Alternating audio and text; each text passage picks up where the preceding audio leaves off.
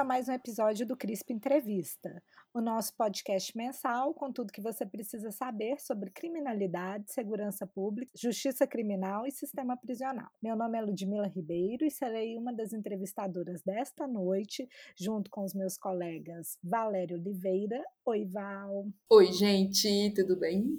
Tudo ótimo. E Rafael Rocha. Oi, Rafa.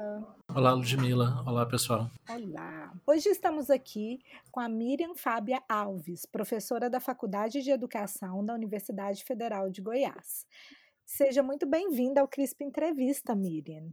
Oh, obrigada. Agradeço o convite, a possibilidade de dialogar com vocês. É um prazer. Somos nós que agradecemos.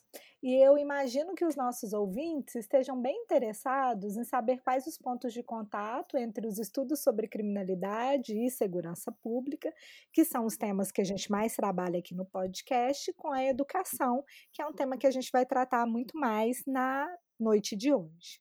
Por isso, de antemão, quero dar um spoiler para os nossos ouvintes e dizer que o tema deste CRISP entrevista é a militarização das escolas.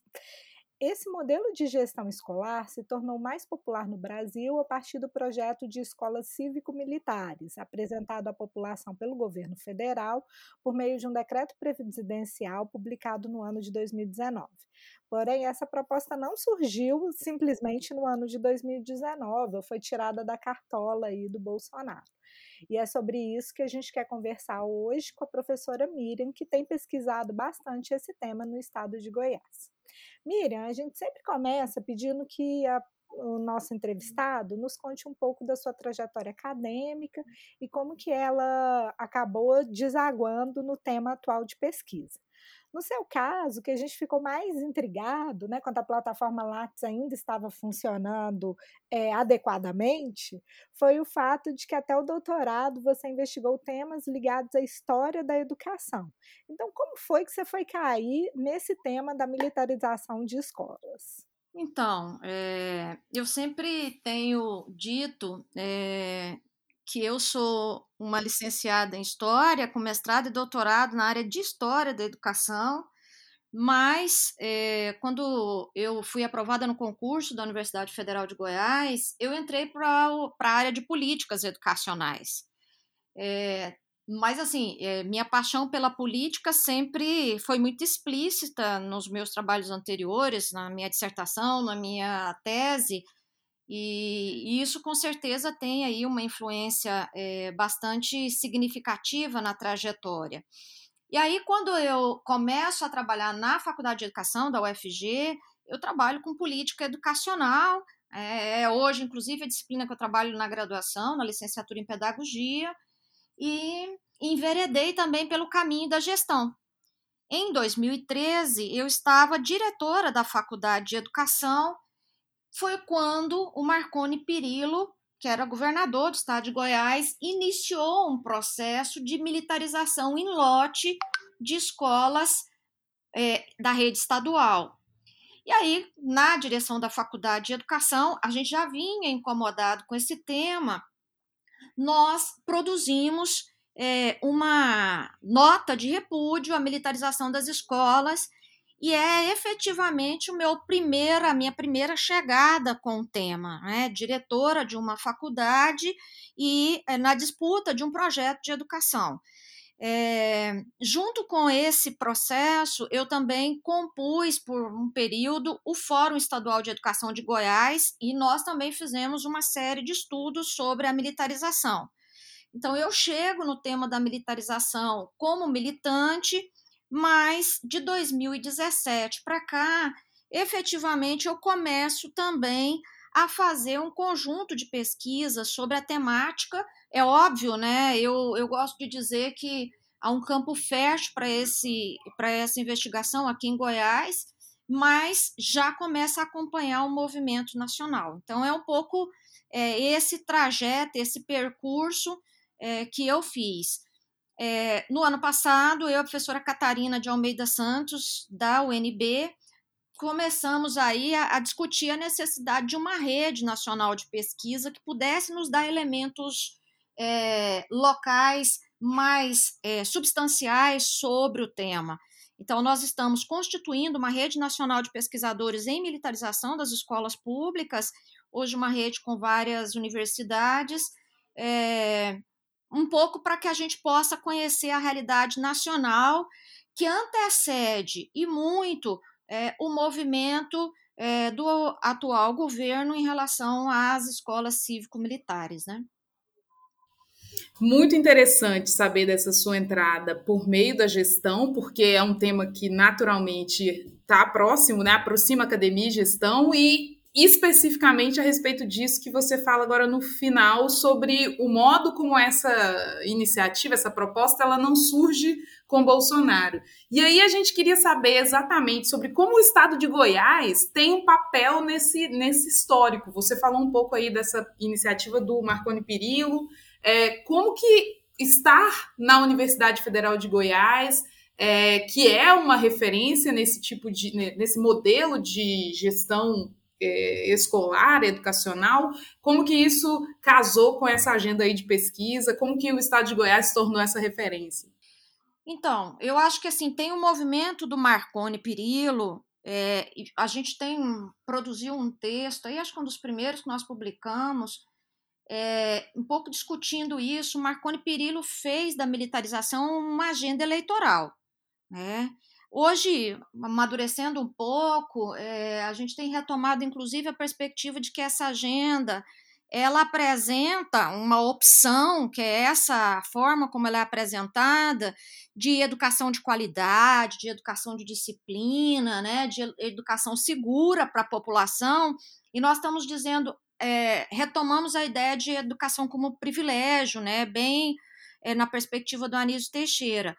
E aí o, o, Marconi, ele começou, né, se as primeiras experiências são de 98, 99, fica meio adormecido nas primeiras escolas aqui em Goiás, mas a gente começa a ver progressivamente, a partir de 2013, um crescimento do número de escolas. Né? A nossa discussão sobre ser uma agenda eleitoral está embasada quando a gente olha os dados de criação das escolas militarizadas aqui em Goiás e elas coincidem com o período eleitoral. É, um ano antes, óbvio, né? O governador é, militariza lotes de escola, interioriza, expande o modelo e diz: olha, né? Que modelo mais, é, mais é, bem sucedido, né? O governo está promovendo aqui de educação de qualidade então, essa é uma questão que a gente tem dito. E uma outra coisa que é importante é que nós tivemos, por algum período, o Marconi transitando nacionalmente e falando dessa experiência. Isso acabou atraindo atenções, né? E estados que tinham modelos próximos, não estou dizendo que são iguais, acabaram crescendo com é, essas propagandas de escola de qualidade. E aí a gente vai ver o boom do crescimento né, a partir dos anos de 2008, 2009, né, em vários estados do país. Então, acho que esse é um dado importante para pensar. Né? E aí acaba que Goiás constitui efetivamente como um laboratório dessas experiências, né? E a gente é, vem discutindo muito como esse laboratório influencia é, outros estados e depois até a política é, das escolas cívico-militares. Miriam, é, uma das coisas que você estava dizendo aí, é, e que me duas coisas me chamaram muita atenção. Primeiro, o fato de que esse processo de militarização é, era um, é, visível em 98 e 99 com poucos exemplos. E aí eu queria te perguntar um pouco se esses poucos exemplos estavam muito relacionados a uma outra coisa que você falou de educação como privilégio. Como que eram esses exemplos? Eram voltados para uma população específica? Eram voltados para filhos de militares? Como é que é que começa isso no final da década de 90? Porque você está entendendo bem o que a gente vai assistir em 2013, inclusive sendo utilizado de maneira política pelo Marconi Perillo, é resultado do que vai começar ali a acontecer no final da década de 90. É isso mesmo? É, a avaliação que nós estamos fazendo, é, Ludmila, é bem essa. Né? É, você tem é, a implementação desse modelo, poucas escolas, poucas experiências. É, essas experiências aqui em Goiás, em, em vários outros lugares, surgem de demanda dos policiais para atender os seus dependentes, seus filhos, né, seus dependentes. E o que que acontece? É, a, o, acaba que esse modelo vira um modelo misto. Então, essa escola, ela é uma escola estadual, que é isso que nós temos discutido no processo de militarizar, ela é uma escola estadual, ela é apropriada, entregue à polícia militar. Inicialmente, 50% das vagas eram para os dependentes dos militares e 50% era para a comunidade em geral. Sendo que, né, de origem, esse processo para seleção era um processo por meio de prova. Né? Goiânia mesmo teve cursinho preparatório para entrar no colégio militar. É, como acontece é, nos colégios militares das Forças Armadas, que tem outras experiências.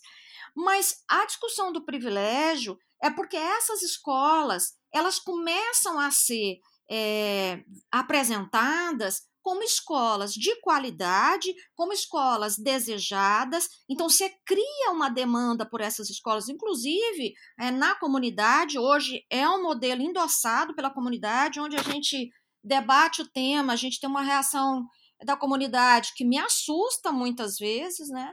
E, consequentemente, é, você cria é essa discussão que nós fizemos no campo da política educacional, uma diferenciação na rede. Né? A rede estadual tem poucas escolas militarizadas, no caso de Goiás, hoje nós temos 61 escolas, né? perto da rede é um, um, uma quantidade muito pequena, e essas são as escolas que nós queremos. Né? Então, pensa, você cria uma demanda, um desejo, e, consequentemente, é, você investe faz investimentos desse tipo de escola e você abandona as outras. Não, eu só ia, assim, para não ser a chata, né, e ficar aqui fazendo um monte de pergunta, o que que é que a comunidade reconhece de qualidade nessas primeiras experiências? Por que que isso é tão marcante, né? Eu concordo com você que esse abraçamento, né, ou esse abraço da comunidade à experiência é o que vai fazer com que ela se torne, digamos, um modelo, que ela seja desejada por outros indivíduos, né? Mas fiquei me perguntando assim, o que que tinha de tão diferente nessas escolas que não tem que não tinha naquela, no final da década de 90 nas escolas comuns, né, ou nas escolas que eram estaduais, públicas, mas que não contavam com essa participação dos militares. Então, quando a gente olha o conjunto é, documental dessas escolas, é, primeira coisa, essa escola é propagandeada como uma escola que impõe disciplina, educa, né? ensina valores e civismo. Então, aí você já tem é, parâmetros muito distintos. E aí, assim, é, é o, modelo mais tradicional do impõe a disciplina. Se a gente olha, por exemplo, o regimento da escola, é um negócio que assusta, né? Então, assim, é, é essa disciplina da obediência acima de tudo, é, do uso do uniforme, é, da retirada de qualquer identificação é, dos estudantes. Né? Então, você impõe disciplina, você impõe normas, você impõe valores. Ela é propagandeada como essa. Então, ela tem qualidade. Outra coisa, é uma escola que produz os resultados esperados com a aprovação desses estudantes nas provas de seleção. Inicialmente era vestibular, depois foi o Enem, então uma escola de bons resultados. E é uma escola que não admite é, que os estudantes tenham qualquer manifestação. É uma escola é, que impõe uma lógica que, eu diria, em alguma medida, é a lógica que a sociedade quer de fato efetivamente educar seus jovens. Né? É a do obedece, sim, senhor, não, senhor. Né? Então, assim, efetivamente, esses elementos são elementos que é, convencem a comunidade. E tem uma coisa que tem muito, é, um outro elemento que tem muito a ver com o debate de vocês, é que essa escola ela é alardeada como escola segura. Nem dentro das escolas e nem nos seus arredores é, nós não temos problema. É essa propaganda feita. Né? Então, não tem tráfico de drogas, não tem brigas, é, não tem bate-boca, é, os professores são respeitados, os funcionários são. É esse o modelo é, de qualidade que acaba é, convencendo a comunidade que essa escola é a escola que nós deveríamos ter. Né? Então, acho que são elementos fundamentais: a segurança, a disciplina e a ordem e o resultado dessa escola. Acho que é essa tríade que sustenta essa narrativa.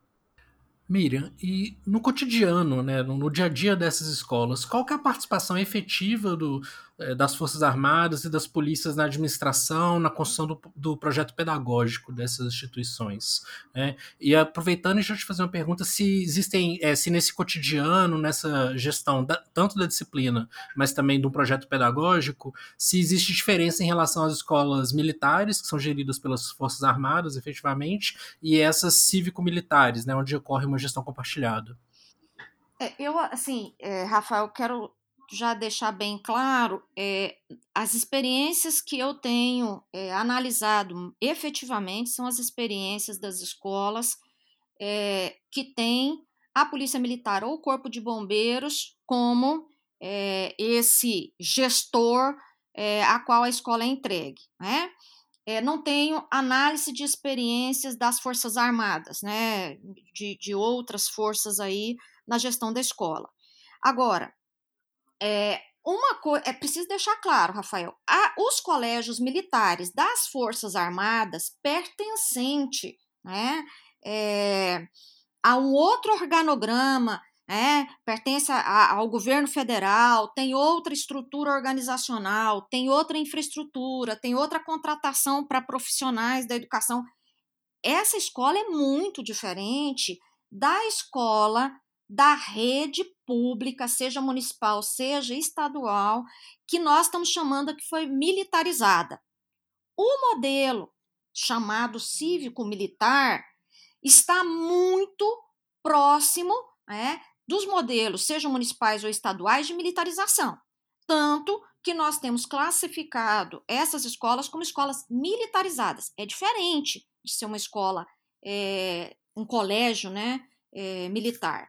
E aí, Rafael, eu acho que é bom é, distinguir isso para que a gente não confunda. Escola cívico-militar não é colégio militar das Forças Armadas, nem mesmo colégio militar é, de corporações. Essa escola é da rede estadual de educação, pertence à secretaria e se fazem os convênios os mais diversos. Isso é importante de dizer, por quê? Porque essa escola tem uma infraestrutura que é a da rede, ela tem os profissionais, que são os profissionais professores é, e funcionários que são da rede, e ela faz, e aí é, é, o termo gestão compartilhada, para mim, é uma armadilha, um modelo em que a polícia e o corpo de bombeiros imprime um projeto político-pedagógico, a escola cívico-militar, inclusive, vem padronizado o modelo de projeto político-pedagógico, então desconsidera toda a luta que nós fizemos sobre projeto político-pedagógico nas escolas, mas imprime também gestão da escola, gestão dos processos pedagógicos. Quando eu defino né, como que entra um estudante dentro da sala de aula, como ele é recebido na escola, como ele circula na escola, eu estou fazendo projeto, eu estou fazendo gestão da escola, gestão do projeto pedagógico. Então, assim, a gente escuta muito aqui em Goiás, é muito comum. Outro dia debati aqui com um policial, né? Participei de um debate aqui, e ele dizia: ah, não, mas a gente só faz a gestão da escola. Epa, gestão da escola né? é a gestão dos processos educativos e a gestão administrativa. Né? Não adianta convencer que é só gestão. Se fosse assim, essas escolas não poderiam ter, por exemplo, né, um é, regimento como tem. Então, acho que é bom a gente é, esclarecer para a gente entender um pouco de que fazer gestão compartilhada, né, um termo que cabe qualquer coisa, é, é fazer a gestão da escola, sim. Então, eles imprimem uma disciplina militar, uma hierarquia militar, né? Isso sim tem é, influências diretas no processo de ensino-aprendizagem. Né? Perfeito. É, e fica essa coisa da gestão compartilhada ser uma armadilha, é importante ressaltar também. A escola, na verdade, é gerida pela instituição de segurança pública. Né? Os professores ficam dentro daqueles. A gestão escolar fica mais envolvida com aquele modelo. Isso é uma coisa interessante porque marca esse modelo de essa proposta é, que ganhou vulto com o decreto do é, o decreto presidencial. E aí eu queria te ouvir e saber como que você vê um pouco desse movimento, né, que sai dos estados e que alcança é, o governo federal e que vira uma proposta nacional, assim. Como Goiás teve participação nesse processo também? Essas experiências que vocês tiveram aí? Vocês, bom, o, o estado vivenciou? Você sabe que eu é, fiz aí uma matéria com o Sul 21, acho que 2019, né? E eu brincava que Goiás estava exportando lixo tóxico. Não é assim? É, lixo radioativo ninguém uhum. quer, né? Todo mundo quer mandar os containers para algum canto. E eu brincava que era. Apanhei, óbvio, evidente, né? Imagina fazer isso com as escolas militarizadas, né? Mas, assim, Goiás teve sim é, influência. Eu estive é, na Câmara dos Deputados debatendo o tema em 2019 e o Estado de Goiás era citado o tempo inteiro pelos defensores da proposta no Ministério da Educação. Né? É óbvio, né? a dimensão que esse modelo é, alcança depois sai do controle, mas tem sim influência do modelo que Goiás implementou. Eu diria que é o, é o modelo mais conhecido, né? É, por exemplo, o modelo do Amazonas deu muito problema, é, teve muita reação da comunidade, teve muita denúncia, e Goiás tem passado meio, meio silencioso nos problemas que essa militarização tem causado é, na educação, é, nas relações que a gente tem. E eu acho que, assim, é, o, a adesão a esse modelo, outro dia eu comentava sobre isso, né? Quando a gente, em 2014, fez um conjunto de discussões sobre é, a ditadura militar, né? Ali o golpe, é, a gente tinha uma reação que cada vez mais foi crescendo, é, inclusive pedindo intervenção militar no Brasil. É, isso não é novo aqui. A gente vê de 2013 né, essa força mais conservadora ganhando espaço, né, e aquilo que a gente dizia que era um absurdo, que era algo inimaginável, vai ganhando naturalização a partir daí. As escolas militarizadas, ou melhor dizendo, a militarização das escolas, né, o crescimento do número de escolas militarizadas, o município comprando pacote de escola militarizada, in, é, implantando escola militarizada na educação infantil, isso vem nessa crescente é, de um movimento conservador que é, reivindica disciplina, ordem no país, e o atual governo é um, um governo que está alinhado com esses princípios. Né? E, e, infelizmente, lamentavelmente, a gente tem uma correlação de forças que valoriza, é, do ponto de vista discursivo, mas também do ponto de vista é, das práticas, é, um, um, uma é, saída militarizada para a vida brasileira. Né? Lamentavelmente, é como se a gente precisasse é, dessa, desse exército, dessas forças armadas, é, fazendo um controle e, consequentemente, não é de à toa que a gente também naturaliza o uso desmedido da força, a violência sem punição das forças armadas e das polícias. Então, acho que tem um conjunto que vai permitindo essa é, adesão mais ampliada, né?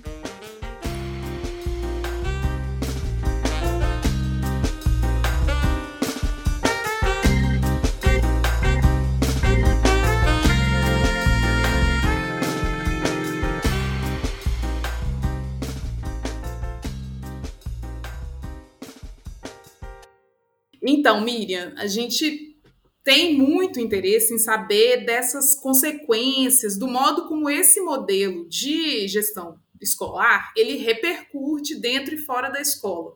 Você falou um pouco sobre como é que foi essa experiência no Amazonas, como foi em Goiás, o modo como em Goiás parece que os, é, os problemas eles foram menos visibilizados, mas na, do que as pesquisas têm apontado, quais seriam as consequências desse modelo de escola militarizada para é, como uma política pública para a educação básica no Brasil? Então, eu acho que assim, como política é, pública, nós temos inúmeros problemas. Primeiro, é, quebra a perspectiva da educação como direito de todos e de todas, educação de qualidade, né? É, a gente tem usado socialmente referenciada. Por quê? Porque essa escola é a que tem qualidade e as demais da rede, ou seja, a maioria não tem qualidade. Então, é, causando uma diferenciação da rede e abrindo precedente para políticas de é, privatização, terceirização da escola. Então, é extremamente maléfico esse modelo para a escola pública brasileira, que já é tão frágil, né? É, uma outra coisa que nós é, dizemos é que, enquanto política pública, é, esse modelo ele quebra é, os princípios os quais embasam a educação brasileira, é, defendidos na Constituição, defendidos é, na LDB, como, por exemplo, a questão da gestão democrática, como, por exemplo, a questão dos profissionais da educação na gestão da escola, como, por exemplo, a questão da gratuidade, como é o caso de Goiás, quando você tem a questão da contribuição voluntária, acaba que essa contribuição é cobrada, né? E instituindo a ideia, naturalizando a perspectiva, diz que eu pago um pouquinho, eu tenho é, educação de qualidade, então a comunidade começa a dizer: ah, se a gente pagar, se a gente contribuir, essa escola vai ser melhor. Então, tira do poder público a responsabilidade da garantia do direito à educação. E eu acho que um outro elemento, e acho que nós temos uma questão aí adiante, que é sobre a questão dos impactos, dos desdobramentos dessa é, militarização na vida dos estudantes, adolescentes, crianças, adolescentes e jovens. Né? Então, acho que esses são elementos, para mim, é, pensando a política pública é, mas também pensando isso do, do no âmbito educacional é, e seus desdobramentos na vida dos estudantes. Né? Miriam, quando a gente estava falando sobre a qualidade dessas escolas, né, sobre o que, que é que era considerado como qualidade, você colocou, de uma certa maneira, uma enorme aceitação dessa, da comunidade em relação a essas escolas, e um enorme desejo de que essas escolas continuem ali naquele espaço. Tem conflito? Tem, na sua pesquisa você consegue ver é, comunidades que entram em conflito com esse modelo escolar? Ou que a gente tem é muito mais concordância do que conflito? É, nós temos é, recolhido um conjunto, inclusive de reportagens, de matérias do Brasil inteiro, até para ter um, um, um, um, banco né, com essas informações porque a gente precisa, de fato, ter uma rede que dá conta disso nos estados, mas a gente tem sim conflitos. Em Goiás, é, um dos conflitos é com relação à cobrança da chamada contribuição voluntária. Inclusive, comunidades que vão é, ao Ministério Público reivindicar a gratuidade, como está previsto na Constituição, né? É, agora, nós tivemos é, várias comunidades que na adesão, que, que na história de é, vou militarizar uma escola no bairro A, B ou C de Goiânia, por exemplo, é, as crianças, os adolescentes ficam sem ensino médio naquele bairro, tem que mudar porque é, não conseguem, por exemplo, manter o filho naquela escola com uniforme, com todos os custos é, que essa escola tem para os estudantes. E tem uma série de denúncias chegando agora, né, não agora, mas chegando também sobre é, assédio dos policiais, especialmente a estudantes. Rio Verde, essa semana, é, aqui em Goiás, nós tivemos uma denúncia de pai é, que se passa pelo filho e que é, foi assediado por um é, dos policiais que fazem a gestão da escola. Então, essas coisas começam a chegar, e, e se a gente observar, esse, é, essas denúncias elas são em muito maior número do que chegam das escolas públicas, que são a maioria das escolas. Então, esse, esse é um fato que nos chama atenção. Né? E, isso me faz é, pensar um pouco numa outra coisa que eu ia perguntar. Você me, né, existem esses relatos de violências praticadas pelos policiais contra os estudantes, mas eu fico imaginando que devem acontecer também situações de conflito entre o corpo docente e os policiais em relação à gestão ou administração de conflitos, do tipo, ah, essa criança vai para o ah, não, vamos é, encaminhar esse caso para a justiça juvenil, o professor, não, não vamos. Isso já aparece, conflitos em relação aos modos de fazer a administração de conflitos no interior da escola? Eu não tenho pesquisa efetiva sobre este aspecto. Aí, Valéria, você estava dizendo, acho que esse é um bom elemento para pesquisar. Ó. É, a gente tem um problema também para quem faz pesquisa. A entrada nessas escolas é muito difícil e o controle da pesquisa é muito efetivo. Então, é, por exemplo, a dissertação de uma orientanda minha, Neuza, é, os, os professores explicitam algum grau de conflito muito é, muito cuidadoso, eu diria. Né? A, a, os questionários que ela aplicou aparece conflitos nessa direção. Uma outra pesquisa que eu estive na banca, que foi de um colega que defendeu na UNB, também faz um pouco de relato sobre isso, mas aparece pouco, porque os professores, por exemplo, de uma escola em Goiânia mesmo, é, que, que foi militarizada, os professores não continuaram, uma parte desses professores não permaneceram. E em Goiás, as pesquisas que a gente tem com os professores indicam que nós temos um conjunto de professores, um, um número é, de professores que são de contrato precário, né? É, então, são professores com condições trabalhistas muito, muito frágeis. Então, eles permanecem na escola numa adesão ao modelo. Então, acho que esse é um elemento é, que a gente precisa investigar muito ainda. Né? Tem muito a fazer nesse aspecto. E eu acho que isso é, ajudaria a gente a pensar sobre é, a forma como se faz a gestão dos conflitos, inclusive como se lida com os estudantes dentro da escola. Né?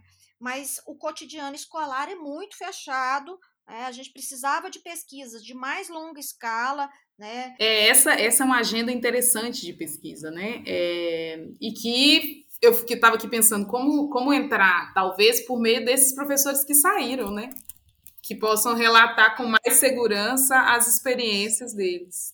Goiânia, a gente conhece um grupo que, inclusive, participa de um movimento de resistência em Goiânia, que chama Mobiliza.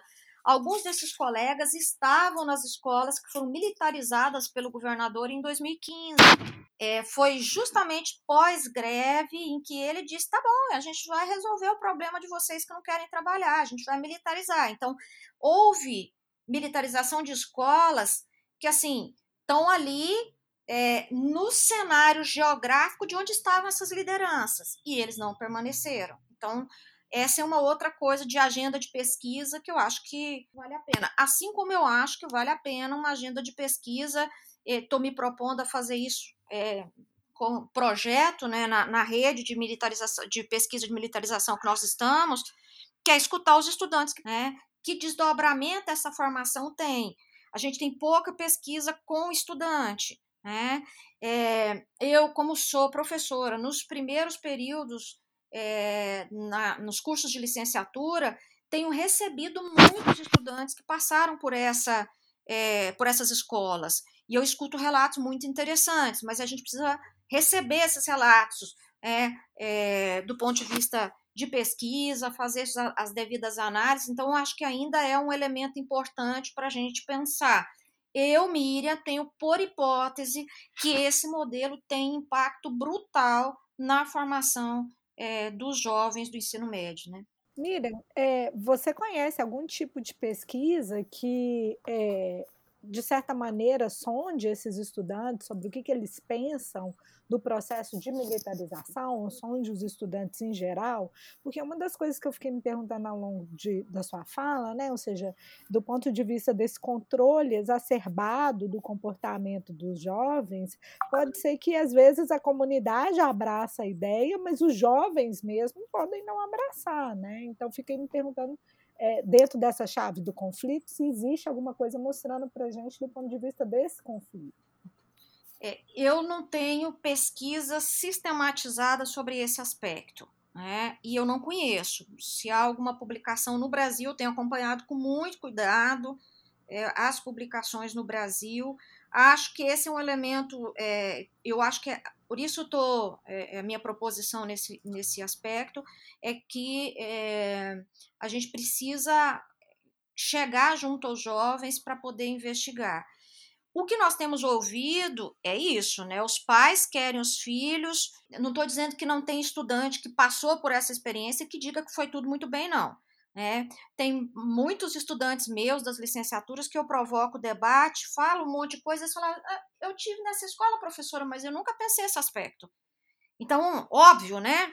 Você tem uma naturalização do modelo, mas é uma agenda de pesquisa, há muito a investigar, né?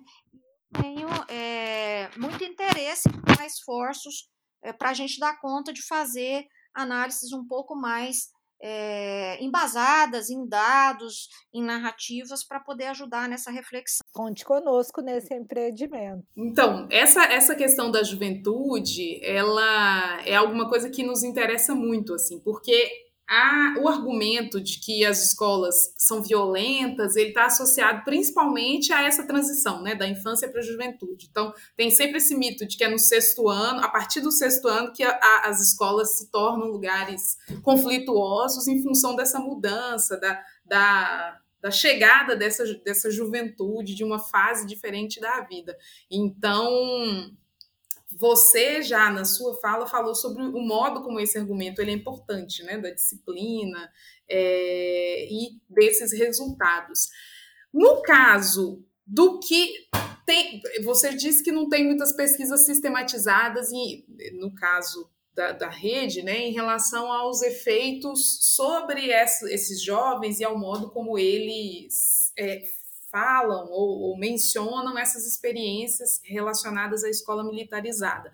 Mas é, em trabalhos internacionais a gente tem visto um pouco desse efeito da presença da polícia como sendo uma repercussão de uma reprodução de modelos de criminalização de determinados grupos dentro do, do contexto escolar, né?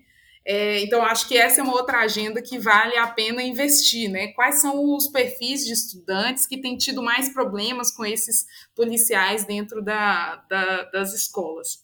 Esse, essa questão, Valéria, tem a ver, inclusive, como é que essas forças policiais lidam com a população em geral. Uhum. Né? Você tem um perfil do criminoso, no caso brasileiro, não é só no Brasil. Uhum. Então, esse estudante está na escola ou pelo menos ele, ele está na escola quando chega a polícia, e ele não permanece, né? Então, acho que essas questões estão muito imbricadas aí nos modelos que nós temos, né? Uhum.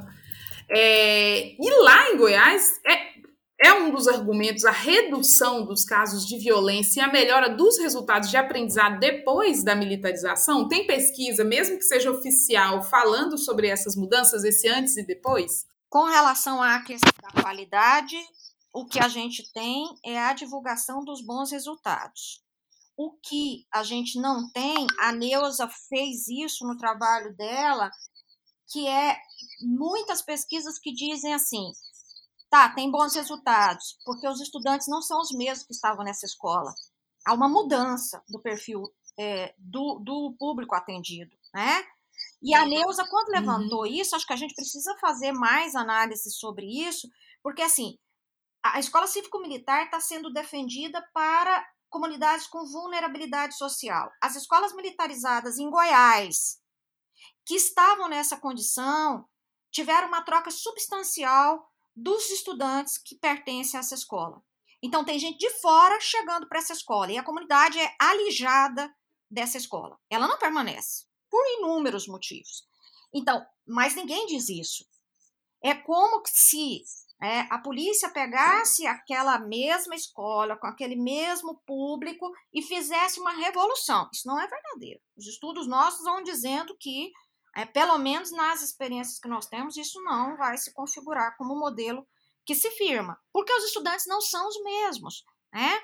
Então, é, eu acho que essa é uma coisa que a gente precisa investigar. Tem um, uma análise de uma experiência do Ceará que também vai dizer dessa mudança do público da escola no colégio militar. E isso acho que é muito interessante para a gente avaliar. Agora, em relação à questão da violência, como é, a comunidade se sente lembra que a gente fez uma troca de quem é o público atendido. Mas, é, quando o governador Marconi Perillo é, militarizou um lote de escolas de 2013, se a gente olhar a mensagem que ele manda para a Assembleia Legislativa, o documento que ele manda, é, um dos motivos é, alegados para militarizar é isso: o, o, sucesso das escolas militarizadas, a qualidade e o controle é, é dos jovens, que é, muito facilmente é, se desviam para hordas do crime. Então, é, o modelo ele já põe no lugar do jovem, né? Esse estigma do jovem violento está posto. E aí, quando a gente não tem narrativas de violência na escola, quando a gente não tem é, nenhuma intercorrência publicizada, eu não estou dizendo que não haja, eu estou dizendo publicizada, porque a gente não tem acesso a esse controle, a gente precisa pensar, até porque também é, qualquer, qualquer possibilidade é punida né, nessas escolas duramente, inclusive com a transferência desses estudantes. Então, assim, fácil controlar. Qualquer um que saia da linha, por assim dizer, tá fora, né? Então, acho que esse é um elemento interessante para pensar. É um ótimo modelo de muita exclusão, né, Muito, Miriam? muita Porque é exclusão. isso, se você não se, a- se você não se adequa à forma que está sendo colocada ali, é, você está fora, né? Aham. É isso. É, é um modelo de exclusão, né? Valéria, por exemplo, teria problema nessa escola com esse cabelo, tá, Valéria? Não cabe, né, no cap. O uniforme envolve. O uniforme é também militar? É a farda. É a farda, né? É, e esse seu cabelo tem que ser chapinha, amiga. É, ia ser, eu ia ter que fazer um coque, viver E é de comprada coque. pelos alunos. né? Pois é, o pre... o Rafael tá falando aqui, a farda comprada pelos estudantes. Isso está incluído na contribuição ou a contribuição ainda é a parte? É a parte. É Nossa. a parte. É, realmente, é um modelo totalmente excludente, né? Porque quem não tem grana. É, a farda, o, con- o conjunto de farda, que é o do cotidiano, o das cerimônias e de educação física, tudo é muito caro para uma família é, pobre Uhum. nesse país. E, e assim, por mais que, por exemplo, alguém fala, ah, mas é 100, 100 reais, eu não sei o quê. Ora, em tempos de crise, essa é uma situação bastante é, difícil para a maioria das pessoas, né? Uhum. Então, não é, não é uma escola para todos. Por isso a gente está dizendo, quebra a ideia de que todo mundo tem que ter direito à educação de qualidade, né?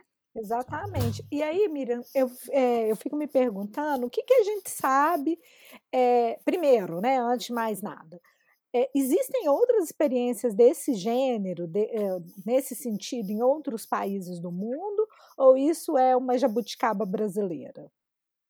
Eu acho que a militarização do jeito que nós estamos vivendo é jabuticaba brasileira. Eu tenho dito isso. Porque nós temos, sim, outras experiências com escolas que estão ligadas. O nosso sistema de segurança pública, vocês podem. gente- Você me chama para conversar sobre isso outra hora. Mas ele já é uma jabuticaba. Totalmente. Você tem Polícia Federal, Polícia Militar, Polícia Civil e agora as guardas municipais.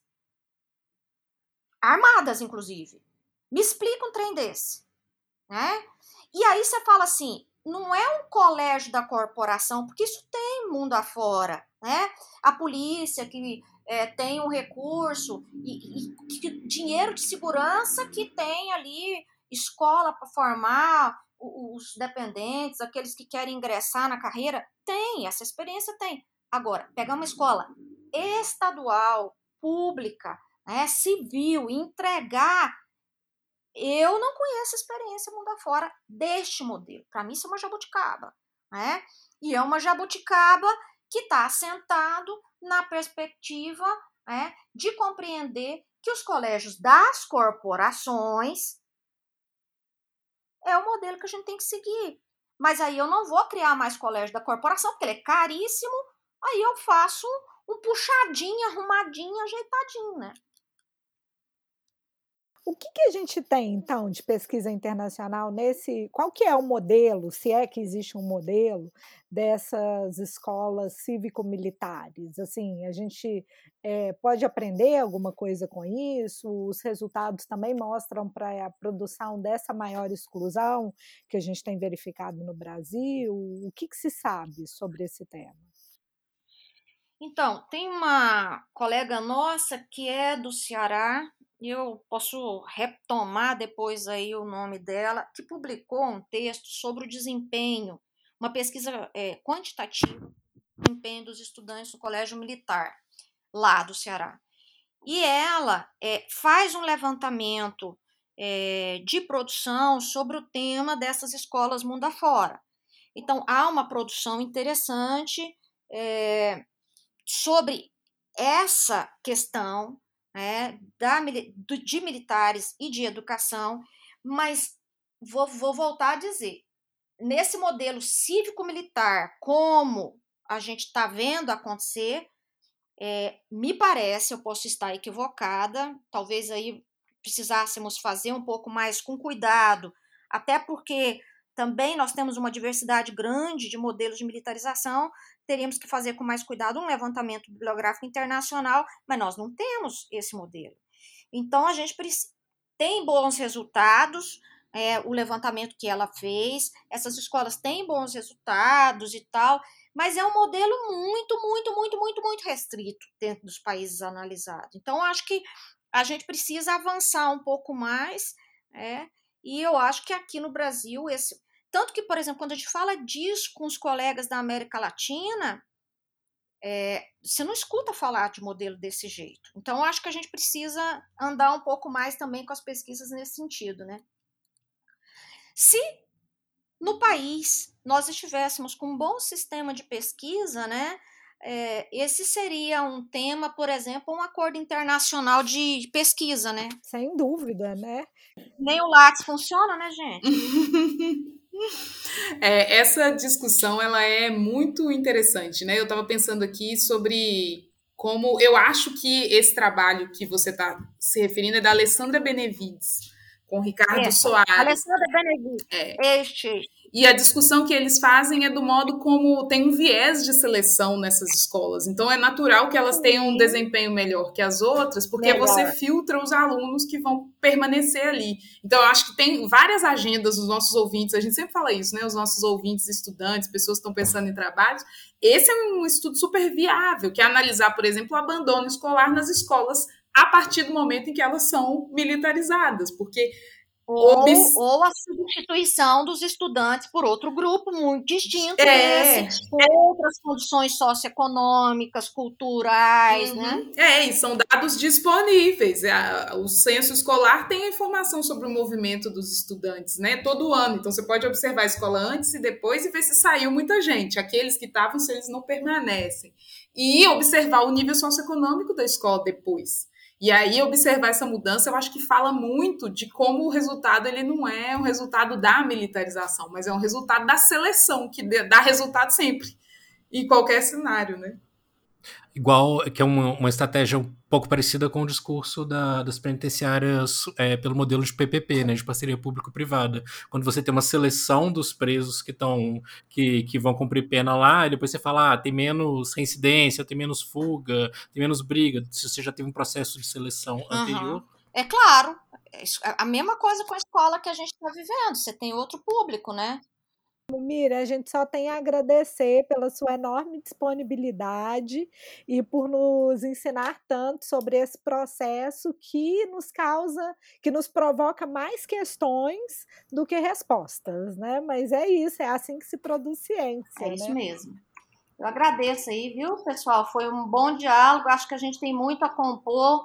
Vocês têm meus contatos, estou sempre à disposição. A gente que agradece e já se coloca também à disposição para outros encontros, para compor a rede, enfim, estamos aí. Muito obrigado, Meira. Agradeço muito, viu, gente?